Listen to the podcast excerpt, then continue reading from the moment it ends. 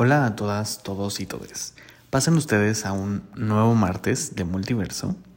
No importa la hora a la que escuches esto, es un verdadero gusto para mí tomar otra vez los micrófonos de NNDX Podcast para platicar sobre un tema que nos toca reevaluar cada cierto tiempo porque, como siempre hemos dicho, o como la mayoría de las veces decimos en multiverso, en estos ya 12 episodios, eh, la vida no se detiene y los cambios son constantes. Yo soy Dave Cano, estamos a través de NNDX Podcast y esto es episodio 12, masculinidades. Comenzamos. Al momento de grabar esto, tengo 31 años y es agosto del 2022. Dicen por ahí que quien no arriesga no gana. Creo que es un gran momento de redefinir y recordarme que lo único constante en la vida es el cambio. Soy David Cano y te comparto mi asiento, porque estoy a punto de empezar un viaje a través del multiverso. El concepto en realidad de masculinidad se relaciona con otra palabra, que es hegemónica, y se utiliza como masculinidad hegemónica, que es como generalmente se le conoce hoy en día o se ha escuchado más hoy en día. Más o menos a partir después de, o más bien después de los ochentas, se empezó a utilizar con mucho mayor frecuencia este concepto. Y la realidad es que cuando hablamos de masculinidad hegemónica estamos refiriéndonos a un modelo eh, relacionado a un comportamiento que se dice por sí de hombre, ¿no? Que se relaciona con todo aquello que es masculino, dándole a la masculinidad un significado no nada más mm, etimológico, sino cultural, por decirlo de alguna manera. ¿Qué sucede? Que lo que hacemos es acotar. ¿Han escuchado hablar de los diagramas de Venn? Bueno, pues para mí es, eh, en mi cabeza funciona muy parecido. Funciona muy parecido sobre ir acotando grupos de hombres, en este caso, que comparten o compartimos ciertas características y derivado de ello eh, vamos entrando en un grupo más y más selecto de lo que se supone que un hombre debería hacer o lo que culturalmente hemos aprendido que un hombre debería hacer. Generalmente, o si volteamos un poquito hacia el pasado, nos podríamos dar cuenta que en la mayoría de los casos eh, la imagen del hombre que se va comprando, que se va vendiendo y que se va transmitiendo de generación en generación comparte ciertos rasgos. Si bien eh, va avanzando o va modificando ciertas eh, conductas o definiciones particulares, Dentro de lo general, siempre podríamos decir que el hombre tiene que ser masculino, tiene que ser fuerte y otra serie de conductas o de características que pasen los años o no pasen los años siempre se quedan, ¿no? Entonces, generalmente también se asocia la violencia con este tipo de masculinidades. Ahora, la masculinidad hegemónica como tal conlleva una posición de dominio de dominio de los hombres, ¿no? O sea, los hombres que son dominantes, que son machos, que son poderosos, em, se asocian a, esta, a este tipo de masculinidad. ¿Y cómo es que se supone que ejercen la mayor parte de su poder? Bueno, sobre todo en las épocas o en las décadas pasadas, subordinando o dominando a las mujeres específicamente. Porque esto también es algo cultural, ¿no? O sea, en el hecho de que un hombre, además de ser exitoso, de paso le ponemos atractivo, le ponemos seguro de sí mismo. Y esto, se le sumamos a esto, le sumamos que es además capaz de dominar a cualquier tipo de mujer. Entonces se coloca como en la élite, que es lo que les decía esto de los diagramas de Venn, se coloca dentro de la élite más em, em, envidiada por otros hombres incluso, ¿no? Y entonces este tipo de comportamiento o este tipo de patrón eh, se considera algo deseado por los demás, por los demás hombres y entonces se vuelve un modelo que, que, todo el mundo quiere imitar, ¿no? O que todos los hombres quieren imitar. Aquí es, es bastante interesante porque no nada más eh, eh, también requiere una figura de aprobación y no nada más la buscan los hombres, ¿no? O sea, creo que claramente si hablamos de masculinidades se entiende que estamos hablando de hombres, pero cuando tú eres un hombre, eh, por decirlo de alguna manera, cis y además eres hetero, pues tienes otro de los rasgos que son muchísimo o más deseados en, en este tipo de, de aislamiento o de, de, segregación y eres de alguna forma muchísimo más eh, codiciado, ¿no? Por decirlo de alguna manera. Ahora, aquí me gustaría hacer un, un paréntesis porque creo que es importante eh, rescatar y por más chistoso que pueda sonar, no lo estoy diciendo en tono de burla, pero, eh, por ejemplo, si volteamos al pasado y a nivel eh, México, no quiero decir Latinoamérica, vamos a enfocarnos y a, a no a segregarlo, perdón, a mm, delimitarlo más.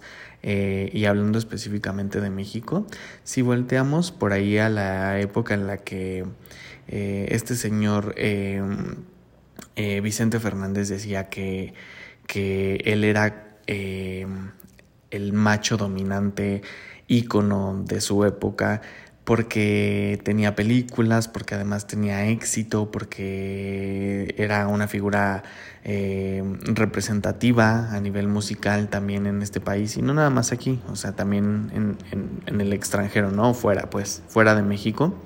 Algo que veíamos es que compartía este esquema o esta eh, tipografía del hombre que no necesariamente era blanco, porque aquí, ojo, también, o sea, claramente los privilegios también cuentan aquí, pero esto era muy, muy eh, específico de, de, la época mexicana o de la, de la sociedad mexicana, perdón, eh, porque él no necesariamente cumplía con estándares de belleza eh, norteamericanos o europeos, lo que hacía era que justamente representaba a este eh, hombre dominante hasta cierto punto violento, controlador y sobre todo que hacía que las mujeres em, actuaran o se doblegaran a lo que él deseaba o quería que sucediera, ¿no?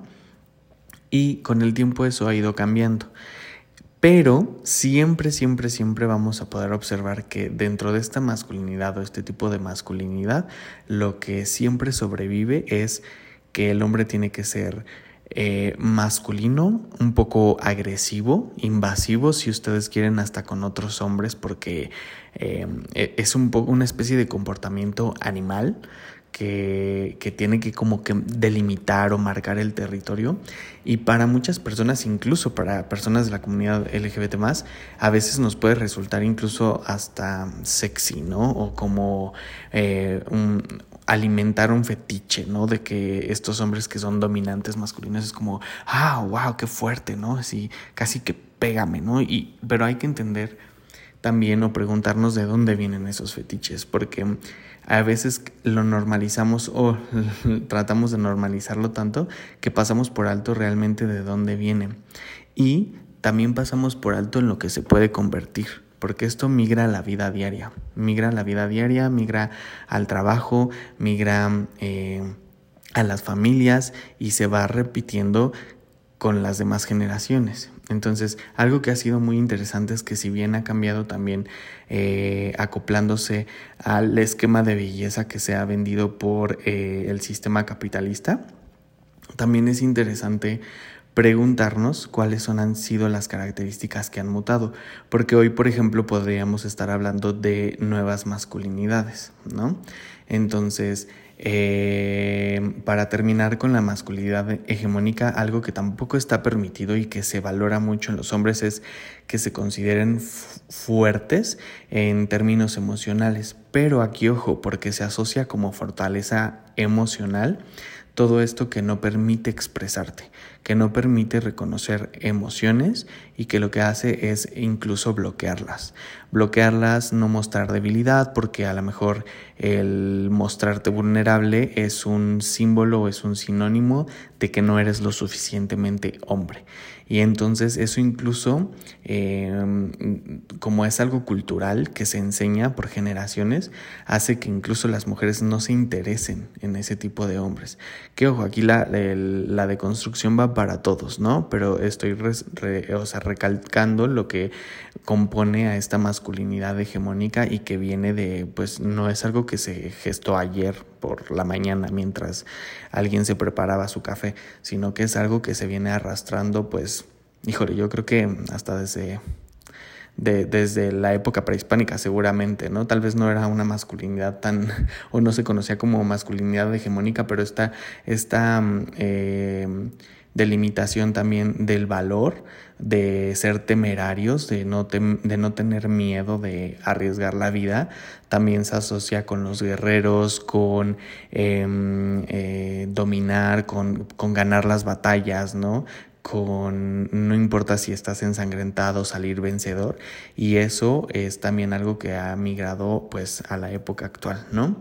Pero bueno, eh, me parecía muy importante rescatar esta parte del, del, tema emocional y de ahí entonces quiero partir a lo que podrían ser las nuevas masculinidades porque yo creo que em, pueden eh, irse dando como una especie de respuesta o como una especie de, de cambio eh, a, a, los hechos actuales, ¿no? Hoy en día sabemos que si bien todo el esquema que, compartimos está enfocado a eh, ayudarle a las personas a deconstruirse, no solo en temas de masculinidad, sino de machismo, de eh, ideas que parece que están arraigadas y que no se pueden tocar ¿no? durante generaciones y generaciones, porque así nos lo ha transmitido no sé, la familia, la escuela, etcétera, etcétera, etcétera.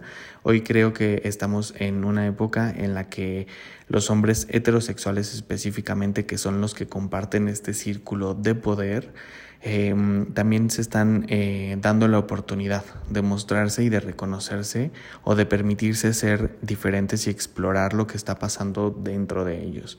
Y creo que mm, como hombres de la comunidad LGBT también nos, nos, no es que nos corresponda porque hemos dicho también que eh, de construirse y reeducarse eh, es tarea de, de cada uno de nosotros, pero creo que también es válido y es importante porque también eso es algo nuevo y que se ha ido viendo con el tiempo y que a mí me parece muy interesante, estas amistades entre hombres heterosexuales que eh, se dan con, con, hombres de la comunidad, ¿no? O sea, con hombres homosexuales o con hombres eh, gays.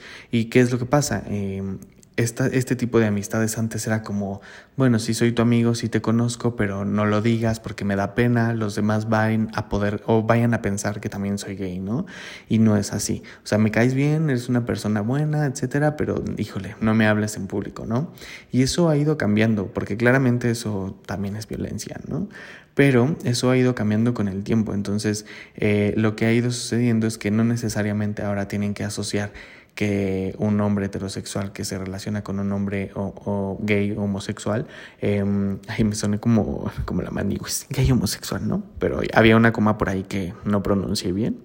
Y lo que quiero es que, lo que quiero decir es que justamente este tipo de amistades también corresponden a que las masculinidades están cambiando. Pero aquí hay un punto importante porque también creo que a veces cuando bromeamos, eh, somos bastante hirientes con este tema y a lo que abogamos es a, lastimar, ¿no? A cuestionar, a delimitar que si hay alguien que se está acobardando, lo asociamos con que no es lo suficientemente hombre.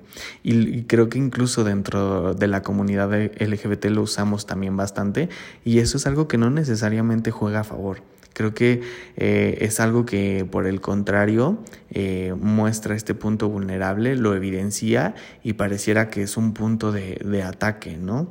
Y creo que eh, si en algo podemos trabajar es justamente en eso, porque venimos de mostrarnos vulnerables, de conectar con un lado muchísimo más femenino de, de, la masculinidad y sabemos lo que es pasar por ahí. Sabemos lo que es que te cueste trabajo ser eh, más femenino que un hombre promedio o lo que se considera una masculinidad hegemónica y lo que cuesta, ¿no? Lo que cuesta representarte, o sea, ser representante de, de, de este grupo, de esta nueva masculinidad, no es sencillo. Entonces yo creo que como hombres de la comunidad eh, es un poco incluso tal vez más sencillo para nosotros decir, a ver, estás entrando a, este, a esta nueva etapa de, de, ser hombre, a esta nueva forma de, de descubrir que, que puedes ser hombre o explorar tus sentimientos, tener amistades, ser muchísimo más empático con eh, las mujeres o con las poblaciones vulnerables sin necesidad de, de sentirte menos em, hombre de lo que en realidad eres, ¿no? Porque esto de la masculinidad, insisto, se relaciona con qué tan hombre eres, al menos en las épocas pasadas, ¿no? Y creo que también aquí forma parte o se tiene que incluir o se tiene que tocar el, el tema de qué tanto los hombres van por la igualdad, ¿no? O por la equidad. Porque es muy importante reconocer que esto no nada más es a nivel cultural y social, también tiene un, un fondo económico, porque hay una relación incluso que eh, es laboral, ¿no? que es académica, laboral, porque hablábamos también de los privilegios y en la que los hombres que tienen este poder hegemónico, pues son claramente los más beneficiados o eran los más beneficiados, ¿no?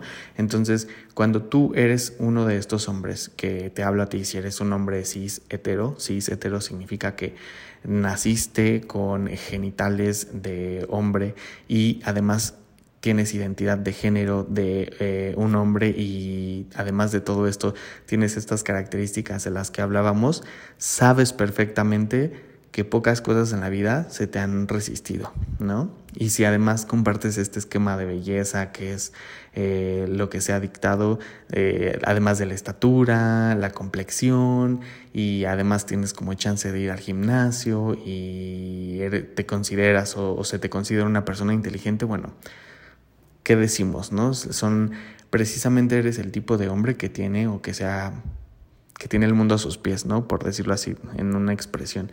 Y además tienes esta empatía o desarrollas esta empatía de descubrir que ser vulnerable no te quita la hombría y que abogar por eh, los derechos de las demás personas, de tener voz y de reconocer que tienes esta voz y de emplearla en tus círculos cercanos, y eh, también de invitar a la gente, ¿no?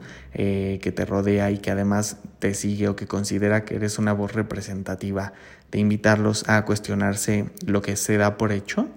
Creo que en ese momento pasamos a una nueva masculinidad en la que no necesariamente tendríamos que basarnos de todo eso, porque pasaría a segundo plano. O sea, si bien ya lo tienes, porque también hay que, hemos, hemos dicho en, los, en el episodio de de privilegios que tampoco es que tengamos que castigarnos por lo que tenemos, sino sí, o sea, entender que existe, pero no hacerlo como nuestro eje y avanzar, porque claramente si ya tenemos eso que la sociedad valora tanto, podemos hacerlo mejor, ¿no? Y creo que de eso se trata, de cuestionarnos y de invitar a los demás a que se cuestionen. Entonces, cuando luchamos además o compartimos por la equidad, por la igualdad, igualdad, perdón, por eh, disminuir la brecha salarial, ¿no? A lo mejor entre hombres y mujeres o porque no se eh, criminalice o sea motivo de despido que exista una persona trans en nuestro trabajo o que un hombre homosexual no pueda eh, ir de la mano por la calle con su pareja sin que venga alguien y les grite una grosería. Y nosotros tomamos una postura en contra de estas violencias, creo que eso es parte también de ir moviendo o de ir cambiando esta masculinidad hegemónica e irlo tomando como parte de eh, estas nuevas masculinidades, ¿no? Por ahí leía también cuando estaba preparando el episodio acerca de, de todos estos tabús, ¿no? Que se tocan dentro de las masculinidades que se tornan tóxicas y también hay, por ejemplo, estos hombres que, que consideran que a lo mejor ni siquiera pueden tener un aseo eh, adecuado de su cuerpo, ¿no? Que no quieren tocarse em, el ano a la hora de limpiarse cuando van al baño o cuando se están bañando porque se ha dicho que es un área que no se debe de tocar porque tocarte significa que estás perdiendo hombría, ¿no? Entonces, eh, además de volverse un tema de higiene, también se vuelve un tema pues que va muchísimo más allá, ¿no? Porque pues preservamos dogmas, preservamos ideas que son eh, negativas para la salud, no solo física, sino emocional, o por ejemplo eh, estos hombres que eh, creen que no pueden levantar el plato en el que comen o eh, probablemente lo habremos visto, que es un poquito más relacionado a machismo, pero que también va de la mano con, con la masculinidad hegemónica, que mm, no pueden empezar a comer porque su esposa, su hija, su hermana, su madre no les ha servido la, el plato de comida para que ellos solamente metan la cuchara y empiecen a a masticar la comida, esto me parece, bueno, absurdo, ¿no? O sea, o que deja, terminan de comer y dejan ahí el plato, o que sienten que, por ejemplo, en Alemania, ¿no? O sea, en Alemania, por ejemplo, las personas, debe haber otras partes del mundo en las que los hombres eh, tienen que sentarse para hacer del eh, pipí, ¿no? Y aquí es como súper castigado, que, que incluso es motivo de burla, ¿no? Decir que alguien tiene que sentarse para hacer el pipí. Este tipo de, de actitudes claramente nos, la, nos levantan una red flag o deberían de levantarnos una red flag y es justamente lo que deberíamos de preguntarnos. ¿Realmente sentarte para hacer pipí te hace menos hombre? ¿No? A ver, que claro que es muchísimo más cómodo hacerlo de pie, ¿no? Eso es algo que tenemos que eh, decir que es muchísimo más cómodo, por ejemplo, en el campo, en un bosque o yo qué sé, ¿no? Donde no necesariamente tienes acceso a una instalación sanitaria como las conocemos, ¿no? En las ciudades. Entonces, claro que es muchísimo más fácil. Pero ojo, o sea, también, por ejemplo, no, no, si, si tienes, eh, eh, volviendo al punto de la higiene, si, tiene, si no tienes circuncisión, sabes que tienes que hacer, o sea, retraer ¿no? la, la parte del prepucio y lavarte como con agua y jabón. Y hay, hay hombres que no hacen eso, ¿no? Porque también es como no bien visto que alguien... Eh, tenga esta exploración de su cuerpo, ¿no? Porque al parecer solamente se tiene que utilizar eh, el órgano reproductor para lo que es, entre comillas, estoy haciendo comillas, ¿no? Que es este tema de solamente eh, tener mil mujeres, embarazarlas a todas y luego dejarlas porque el más macho no se deja doblegar por ninguna. Entonces creo que ese tipo de actitudes han ido avanzando. A nivel personal, eh, creo que eh, las personas o los hombres eh, cis hetero que he conocido, eh, puedo, puedo notar un cambio, he notado un cambio y he notado una apertura, he notado una construcción, pero también lo he visto en las generaciones recientes.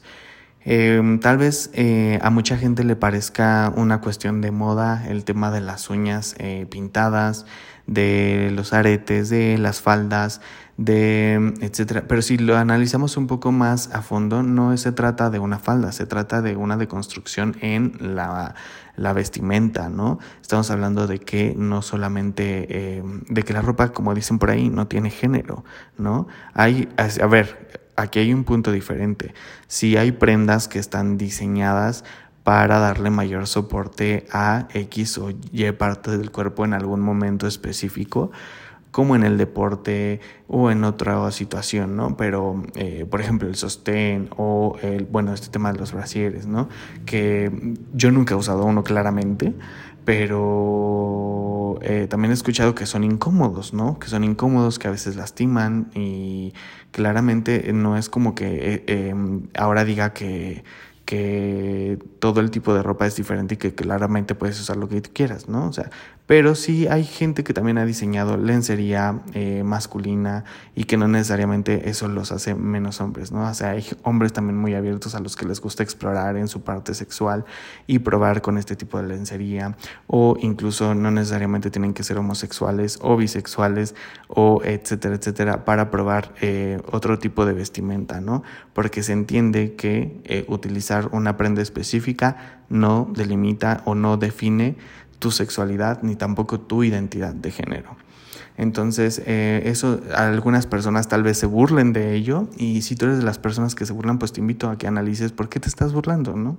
A lo mejor simplemente te incomoda y como siempre decimos aquí en, en Multiverso, si te incomoda es porque algo por ahí está checando y tal vez tendrías que preguntarte, no es tampoco para avergonzarte, ni, y ojalá que nadie lo utilice para avergonzarte o para ayudarte a sentir vergüenza, sino simplemente que te prenda por ahí una lamparita, una alarma en la que digas, si bien me está causando conflicto o me dan ganas de burlarme o me dan ganas de lo que sea, que no sea una reacción de, de, de, aceptar el cambio o de entender que lo diferente no es necesariamente malo, entonces es hora de cuestionarte, ¿no? ¿Por qué me incomoda? ¿Por qué necesito burlarme? ¿Por qué necesito atacar este punto antes de, de entender cualquier otra cosa o de, o de decir, bueno, no es contra mí, no se trata de unos contra otros, se trata de entender como dije hace un momento, que las diferencias no son necesariamente malas, ¿no? Y de aquí, por ejemplo, también eh, quiero, eh, eh, o más bien me encamino al final de este episodio, justamente tomando esta parte, o sea, retomando todo esto que, que hablábamos de las diferencias, porque creo que eh, el poder no necesariamente va a delimitar qué es lo que, lo, que, lo que somos, ¿no? Sabemos que el poder se le da a un grupo de personas específico y eh, que estas personas comparten, como decía al inicio del, del episodio, características similares. Entonces, eh, hay veces que tenemos que pararnos y tomarlo o reclamarlo, pero no necesariamente para inclinar las balanzas y, y quitarle o arrebatarle algo a alguien. Siempre em, me gustaría que pensáramos que, que el derecho de alguien no invalida el derecho de alguien más. Un derecho que tú reclamas no se lo estás quitando a alguien, simplemente lo estás pidiendo para ti. Y el derecho de ser respetados viene también de entender que no le estás quitando esa oportunidad a alguien más. Entonces, si eres una de estas personas que está buscando el machismo hegemónico y que se preserve sin lugar a dudas, tienes que entender que sí le estás quitando esa oportunidad de ejercer a alguien. Entonces, hazte estas preguntas y claramente esto lo digo también para mí, ¿no? No es como que, insisto, no soy ni terapeuta ni tampoco es, esto es, un, eh, es una sesión de terapia, pero sí es un ejercicio que me gusta hacer también conmigo mismo porque eh, evidentemente tengo áreas de oportunidad eh, que me gusta que a veces me las señalen porque a veces no las veo tan, tan sencillo o, de una forma tan, tan simple. Pero eh, creo que justamente este ejercicio de, de, hacer un repaso de lo que damos por hecho, como también lo hemos dicho en otros episodios de este podcast, eh, es, es, importante y es necesario. Eh, me gustó mucho hablar el día de hoy de las masculinidades. Sé que lo hemos tocado de alguna manera light. Sé que solamente, sé que hay muchísimos más tipos de masculinidades y que la historia del cambio de la masculinidad es todo un abanico y toda una línea del tiempo muy, muy, muy amplia pero me gustaría dejar estos dos puntos eh, de cómo la, eh, eh, marcados en este podcast, de, partiendo de la masculinidad hegemónica y cómo es que podemos ir formando nuevas masculinidades. Y justo, justo eso. Ay, perdón, se oye por ahí. Hoy estoy grabando en un lugar diferente, entonces si se escucha un poco más de ruido, discúlpenme por favor. Espero estar grabando de forma habitual a, partir del próximo episodio. Pero eh, bueno, pues con eso cerramos. Eh, muchísimas gracias por haber llegado al final de este podcast. Eh, recuerden que en la Rainbow Agenda tenemos todos los miércoles a Mike's Pod con un episodio nuevo de Positive y todos los jueves tenemos un episodio nuevo de Vuelo con Nando. Además de que, como siempre, todos los martes vamos a tener un episodio nuevo de Multiverso. Yo soy David Cano, nos leemos y nos vemos en Instagram. Búsquenme como GayBitCano, ya saben, así como GayBit con i latina, Cano. Nos escuchamos la siguiente semana con un episodio nuevo. Esto fue Multiverso. Bye.